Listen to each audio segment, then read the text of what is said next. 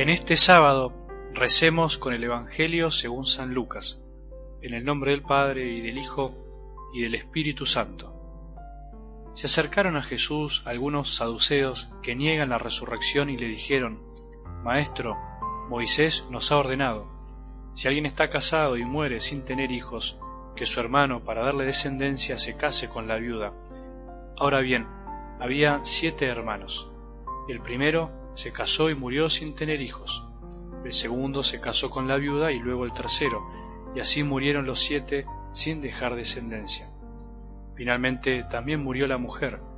Cuando resuciten los muertos, ¿de quién será esposa, ya que los siete la tuvieron por mujer? Jesús les respondió, En este mundo los hombres y las mujeres se casan, pero los que sean juzgados dignos de participar del mundo futuro y de la resurrección, no se casarán ya no pueden morir porque son semejantes a los ángeles y son hijos de Dios al ser hijos de la resurrección. Que los muertos van a resucitar Moisés lo ha dado a entender en el pasaje de la zarza, cuando llama al Señor el Dios de Abraham, el Dios de Isaac y el Dios de Jacob, porque Él no es un Dios de muertos, sino de vivientes. Todos en efecto viven para Él. Tomando la palabra algunos escribas le dijeron, Maestro, has hablado bien y ya no se atrevían a preguntarle nada. Palabra del Señor.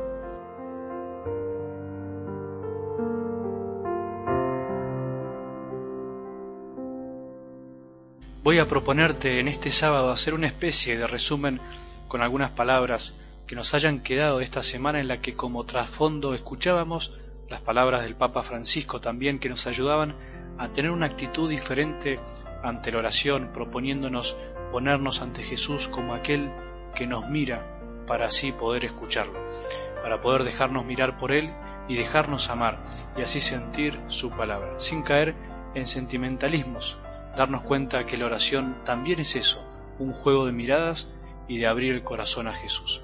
El lunes, ¿te acordás que escuchábamos el Evangelio del ciego Bartimeo y terminábamos con una oración que decía, Señor, me imagino que soy el ciego Bartimeo, estoy en el camino con inmensos deseos de verte, que teníamos que pedir poder ver a Jesús. El milagro de verlo es el gran placer de cualquier creyente que está con el corazón volcado hacia Él. Esa era la petición del lunes, empezar a ver para poder dejar que Jesús nos mire. Qué lindo. En definitiva, eso es lo que cuenta. ¿Qué sentido tiene empezar a ver si no es para mirar a Jesús y dejarse mirar por Él? Señor, que yo vea otra vez, que veamos para poder ser mirados. Solo eso nos sanará de lo que tenemos que ser sanados. Y el martes escuchamos ese otro lindo relato del rico saqueo, que termina siendo transformado interiormente por la presencia de Jesús cuando le pide quedarse en su casa y estar con él. Pero nos deteníamos en la murmuración de todos. Todos murmuraban seguramente porque no se dejaron mirar por los ojos de Jesús. ¿Quién puede hablar mal de Jesús si fue mirado a los ojos por él? Imposible. Los que murmuran son los que no lo conocen. Lo mismo nos pasa a nosotros. Murmuramos cuando no conocemos. Murmuran y sospechan de nosotros cuando no nos conocen, cuando no se dejaron mirar por nosotros alguna vez a los ojos. El miércoles veíamos que la sospecha podríamos encontrarla en dos frases del Evangelio, en los conciudadanos que no querían a ese rey por rey y en uno de los servidores que por tener un mal concepto de su rey terminaba siendo mezquino y escondía el don en su pañuelo.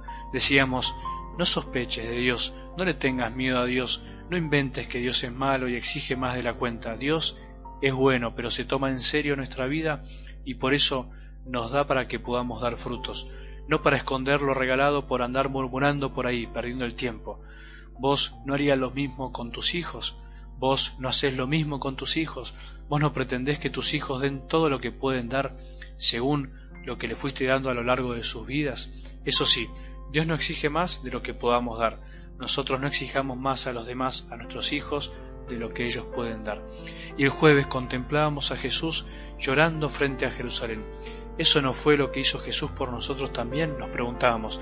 ¿No fueron hoy esas lágrimas frente a Jerusalén las lágrimas de Dios Padre que pasaron por el corazón de Jesús?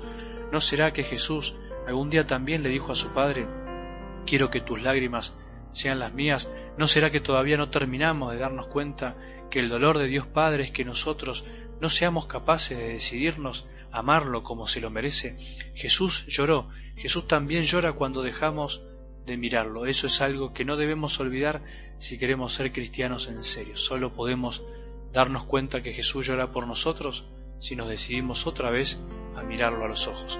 Y ayer viernes veamos a Jesús echando a los vendedores del templo, ese enojo de Jesús, un enojo equilibrado que en el fondo nos ayudaba a descubrir también en dónde andan nuestros enojos.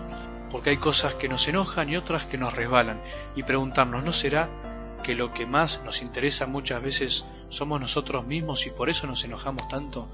Dios nos habla por medio de los sentimientos. Tenemos que aprender a leer qué hay detrás de cada sentimiento. Y bueno, que este repaso de la semana nos ayude a descubrir eso, por dónde nos estuvo hablando Dios en estos días, qué nos quiso decir con su mirada, qué nos quiso decir en ese dolor, qué nos quiso decir en esa tristeza, qué nos quiso decir en esa alegría, qué nos quiso decir en esas cosas lindas que nos tocó vivir en estos días.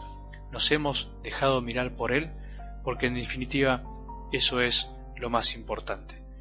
Que tengamos un buen día y que la bendición de Dios que es Padre misericordioso, Hijo y Espíritu Santo descienda sobre nosotros y permanezca para siempre.